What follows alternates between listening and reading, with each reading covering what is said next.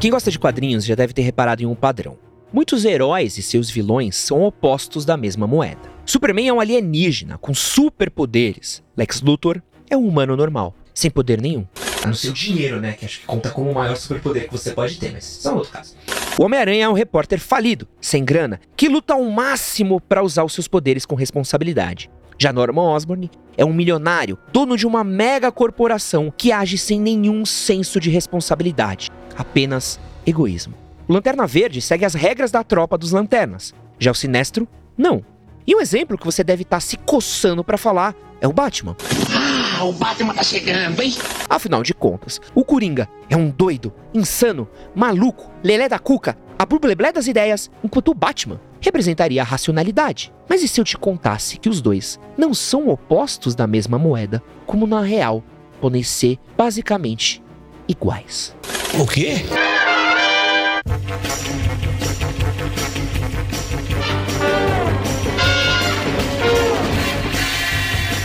E no episódio de hoje, a gente vai testar sua sanidade com essa teoria sobre o Batman. O Espantalho, Duas Caras, Hugo Strange, Chapeleiro Louco, Homem do Calendário, Zaz, Ventríloco.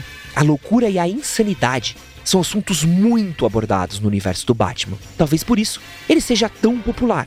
Mas será que o mocinho da história é tão diferente assim de seus inimigos? Dá para melhor, com certeza que a gente ia mudar melhor, já tava bom. A gente ia mudar para melhor, não tava muito bom, tava meio ruim também, tava ruim. Agora parece que piorou. Sejam muito bem-vindos a mais um Wikipod, o seu podcast biográfico com histórias incríveis. Meu nome é Edson Castro e falo diretamente aqui da Pod 360. Se você tem algum amigo que é fã de quadrinhos ou do morcegão, compartilhe esse episódio com ele. Eu tenho certeza que ele vai ficar maluco com a teoria que a gente vai apresentar por aqui. Eu também. Mas antes de falar da semelhança do Batman com o Coringa, a gente precisa recapitular suas origens. E eu sei que você já deve estar cansado de ouvir como Bruce Wayne se tornou o Batman, mas como você provavelmente não deve lembrar do seu próprio CPF, não custa nada relembrar. Eu sou o Batman. Bruce Wayne, filho de Thomas e Martha Wayne, o casal mais rico de Gotham.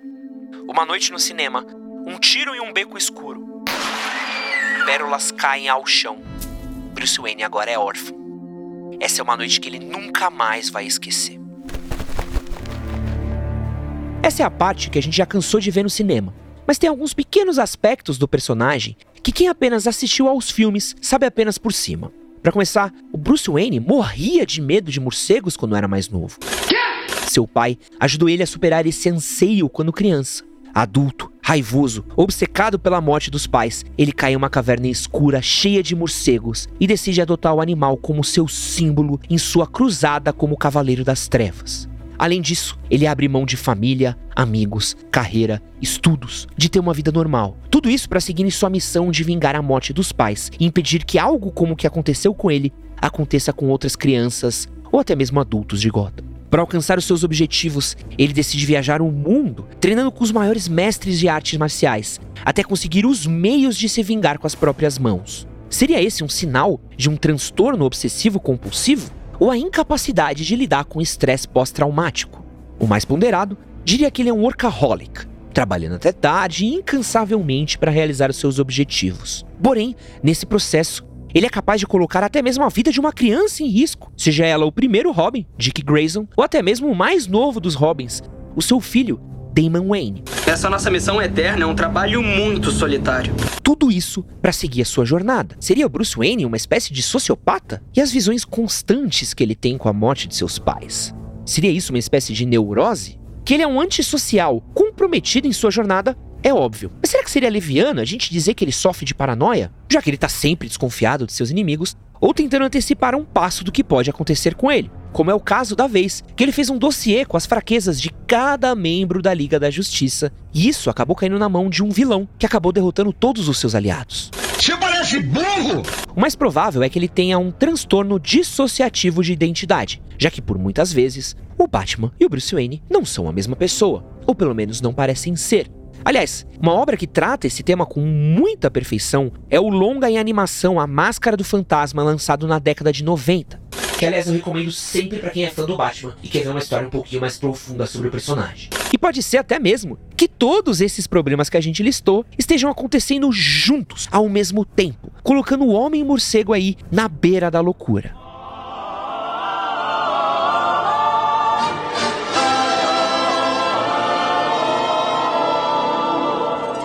Já o seu maior inimigo, o Coringa, possui várias histórias de origem. Tanto nas HQs quanto nos filmes, várias versões já foram contadas para o comediante mais temido do mundo. A versão mais popular, e é a que a gente vai usar como base nesse episódio daqui, é a que foi contada na HQ A Piada Mortal. E essa HQ tem uma tese principal: basta um dia ruim para reduzir o mais são dos homens a um lunático. Nessa versão, o Coringa pede demissão de uma fábrica de compostos químicos para seguir o seu sonho de ser um comediante, carreira a qual não acaba obtendo muito sucesso. Desesperado para trazer dinheiro para casa e ajudar sua esposa, que está grávida, ele decide aceitar fazer trabalho para alguns criminosos, que pedem ajuda dele para guiar eles pela fábrica onde trabalhava até o prédio ao lado que eles pretendem assaltar. Eu, eu já falei que comecei como assistente de laboratório? Ah, já falei, não é? Um bom emprego, de verdade mas meu coração não estava lá. Então eu larguei para ser comediante, fazer as pessoas rirem, porque quando elas riem, elas se sentem bem. A questão é que eh, elas não riram. E eu não tô bem com isso. Por isso eu vim para ganhar uma grana. Horas antes do crime, ele recebe a notícia que sua mulher morreu e percebe que nada mais faz sentido. O Coringa tenta escapar de ajudar os mafiosos, mas eles ameaçam a sua vida. Então, ele é obrigado a participar do crime e tem que usar a roupa do capuz vermelho durante o ato. Acontece que vários outros criminosos usavam esse disfarce quando ajudavam a máfia, dando a impressão de que ele era o líder do bando, quando nem armado ele estava. Van sério? Quando eles estão na fábrica, os seguranças percebem que o lugar está sendo invadido e começam a atirar, matando os criminosos. Mas o Coringa consegue escapar. Nessa hora, surge o Batman, doido para encerrar sua rivalidade com o Capuz Vermelho. O Coringa tenta fugir, acaba caindo no caldeirão cheio de compostos químicos e escapa da fábrica pelo duto do esgoto. Quando finalmente consegue ficar em pé, sente seu rosto queimando e tira o capuz. Quando ele percebe seu reflexo em uma poça d'água, fica horrorizado com o que vê. Sua pele estava pálida, seu cabelo verde e seus lábios forçavam um sorriso macabro que ele não conseguia tirar do rosto. Depois disso, ele perde completamente a sanidade e começa a praticar os seus crimes por toda a Gotham. Lembra? Basta um dia ruim para reduzir o mais são dos homens a um lunático.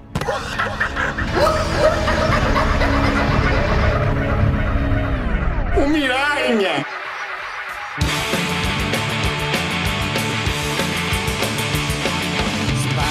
Mas antes da gente continuar, eu quero falar, se você gosta de histórias em quadrinhos, se você gosta de super-heróis, eu quero fazer a recomendação do episódio que a gente já fez sobre as versões em live action do Homem-Aranha que você nunca viu. Se você acha que o Tobey Maguire, o Andrew Garfield e o Tom Holland foram os únicos atores a interpretarem o Homem-Aranha, dá uma olhada no episódio que a gente fez sobre o Teioso, que com certeza você vai se surpreender.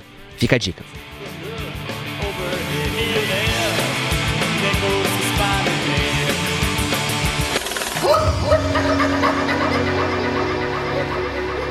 A Piada Mortal foi a principal referência de Todd Phillips para criar o filme Coringa de 2019. E ao contrário da versão de Heath Ledger, que não tem uma origem exata, a de Joaquim Phoenix mostra um palhaço e comediante que é expulso e menosprezado pela sociedade por conta de seus problemas mentais. Sem saída e tentando se defender, ele fica doido e acaba virando símbolo da luta do povo contra a tirania da High Society de Gotham. Praticamente o Robin Hood do mal, sem nenhum escrúpulo. Quer ouvir outra piada, Murray? Não, a gente já ouviu muita piada hoje. O que você consegue afim, não. quando cruza A um doente mental solitário com uma Chega. sociedade que abandona ele e trata como lixo esse Liga cara? pra polícia, Eu digo que consegue! Pode ligar pra você polícia. consegue a merda que merece! Com tudo isso em mente, acho que fica mais fácil da gente comparar o Batman ao Coringa. Os dois passaram por grandes traumas que mudaram suas vidas para sempre. No caso do morcego, ele virou um herói que dá a cara à tapa. Mesmo sem ter poderes, ele arrisca a pele para salvar Gotham das forças do mal. Já o Coringa, depois de passar por tantos traumas, decidiu ir pelo caminho contrário. Começou a mostrar o caos que é a mente humana e tenta provar que todo mundo é mal. Só precisa de um empurrãozinho para mostrar esse lado. Isso é muito explorado no filme O Cavaleiro das Trevas, onde o Coringa tenta desvirtuar o trio de ouro de Gotham.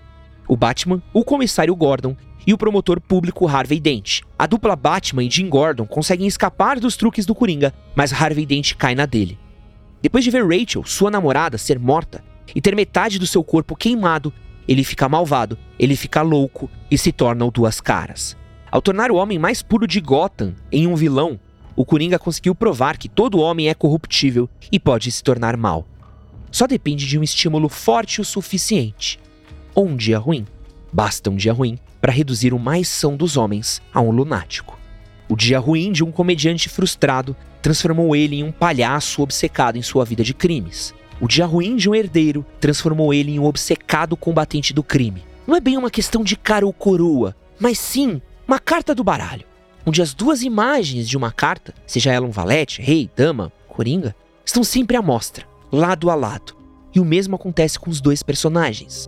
Tanto que uma das HQs mais emblemáticas do Batman, chamado Cavaleiro das Trevas, em inglês The Dark Knight Returns, o Batman se aposenta de crimes e o Coringa simplesmente desiste de sua vida de criminoso e entra num estado quase catatônico. Quando o Batman volta à ativa, o Coringa sai de seu estado de dormência e volta à ação com um objetivo: enlouquecer o Homem Morcego. Não existe Batman sem Coringa, não existe Coringa sem Batman. Então por que quer me matar? eu não quero matar você. O que eu faria sem você? Voltaria a roubar mafiosos? Não, não. Não. Não, eu. Eu preciso de você. E essa questão da sanidade dos dois personagens fica mais clara ainda na HQ A Piada Mortal, que a gente citou tanto aqui nesse episódio. O final é uma loucura.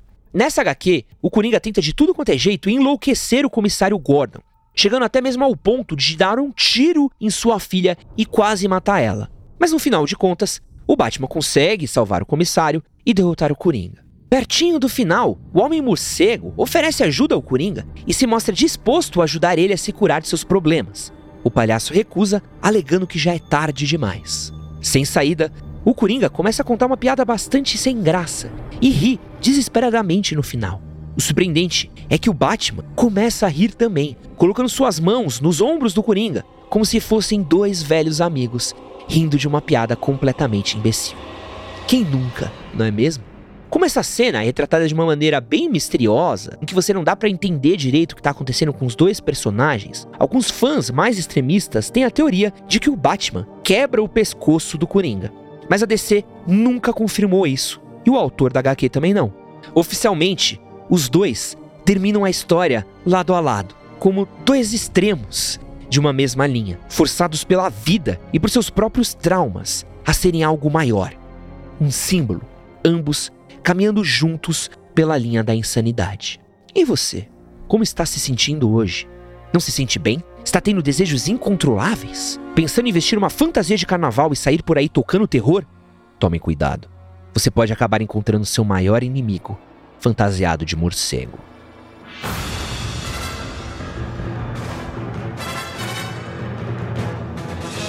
Assim encerramos mais um Wikipod, diretamente da Pod 360, comigo, Edson Castro. Valeu!